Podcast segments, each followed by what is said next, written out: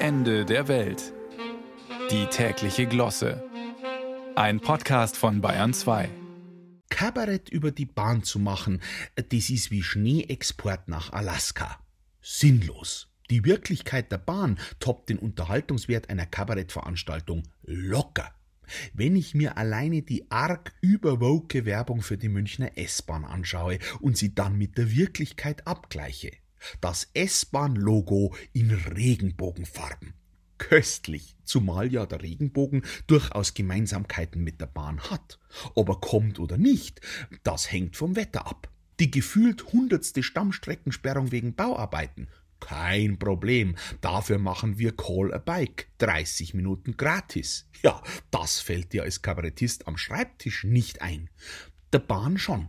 Mal schauen, ob dieses Angebot demnächst auch im Fernverkehr Schule macht. Warum erzähle ich das eigentlich?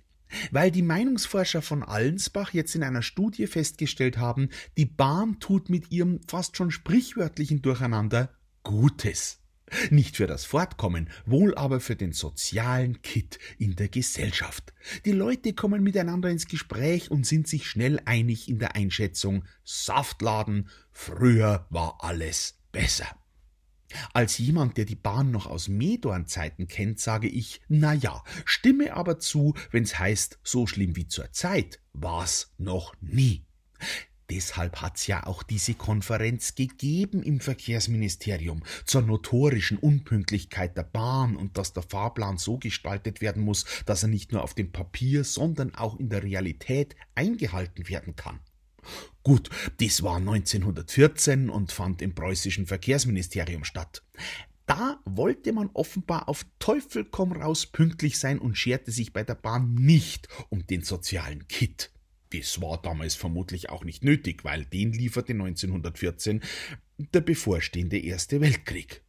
Ob unser Bundesselbstverteidigungsminister Pistorius das gemeint hat, als er letzte Woche gesagt hat, wir müssen kriegsbereit sein? Klar, er will mehr Milliarden für die Rüstung. Und wie wusste schon Helmut Schmidt in den 70er Jahren? Auf Dauer wird sich Deutschland nur ein Staatsbetrieb leisten können. Die Bundeswehr oder die Bundesbahn. Damals hat man sich fürs Militär entschieden. Und heute?